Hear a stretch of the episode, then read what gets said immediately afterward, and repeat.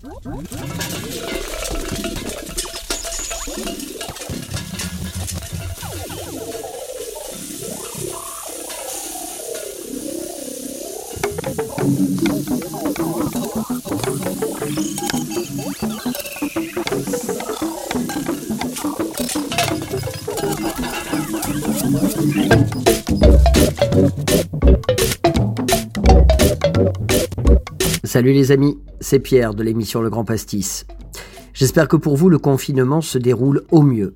Et aujourd'hui, pour vous aider à rêver un peu, je vais vous raconter une belle histoire, celle de la poire Belle Hélène. À l'origine, la Belle Hélène fut créée à Paris au Théâtre des Variétés en 1864. Cet opéra bouffe brandissait des costumes extravagants, une musique joyeuse, des rythmes endiablés et surtout des paroles légères.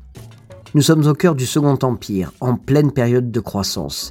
Le chemin de fer tisse sa toile partout dans le pays, les grands magasins prospèrent et le baron Haussmann redessine Paris avant de tracer la rue impériale qui deviendra notre fameuse rue de la République à Marseille. En ce temps-là, la littérature avait pour nom Flaubert, Mérimée, Goncourt, Sand, Sainte-Beuve. Le palier Garnier sortait de terre et illustrait alors une France en plein essor. Mais revenons à notre opéra bouffe.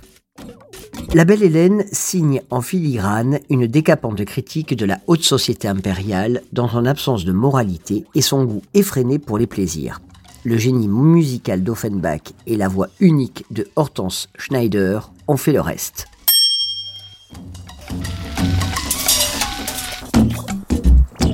Le succès de cet opéra bouffe a été tel que dans les restaurants, la belle Hélène était accommodée à toutes les sauces.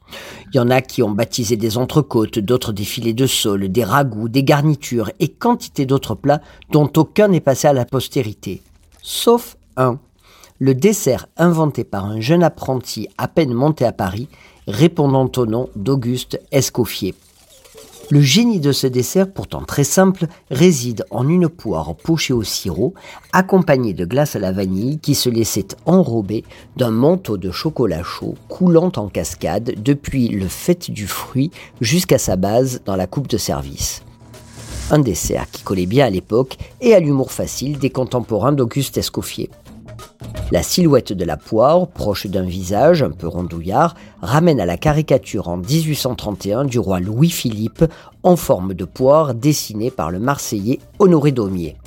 Elle fut reproduite sur tous les murs de Paris et moquée par tous les Français mécontents.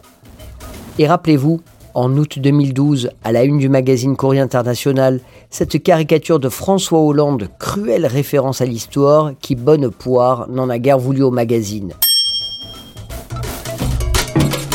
Alors vous savez ce qu'il vous reste à faire.